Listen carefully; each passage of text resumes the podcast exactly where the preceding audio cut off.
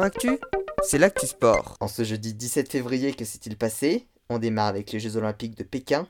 Pas de médaille française aujourd'hui, mais une belle performance. Celle du porte-drapeau Kevin Roland, qui a obtenu sa place en finale de ski halfpipe. Dans les autres épreuves du jour, il y avait le combiné féminin. C'est la Suissesse Michelle Gizin qui s'est imposée. Attendu, l'américaine Michaela Schifrin est partie à la faute lors du slalom. Laura Gauche a, elle, pris la huitième place. Enfin, aujourd'hui c'était l'épilogue de l'épreuve féminine de patinage artistique. La russe Kamila Valieva, qui a 15 ans seulement été en tête après le programme court, disputé mardi, a chuté 4 reprises aujourd'hui lors de son programme libre. Elle a terminé quatrième au pied du podium. C'est une contre-performance qui peut s'expliquer par les pressions des suspicions de dopage en son encontre. C'est sa compatriote Anna Sherbakova qui a été titrée. On passe au football. Deuxième soirée des huitièmes de finale allée de la Ligue des Champions.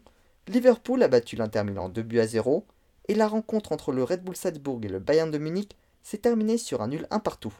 Les quatre autres huitièmes de finale, dont Lille-Chelsea, se joueront la semaine prochaine. Ce soir, place à la Ligue Europa et à la Ligue Conférence Europa, notamment avec Marseille, qui sera opposé au club du FK Karabag. Toujours en football, un mot sur le tournoi de France, une compétition amicale féminine entre le Brésil, les Pays-Bas, la Finlande et la France qui a lieu en France.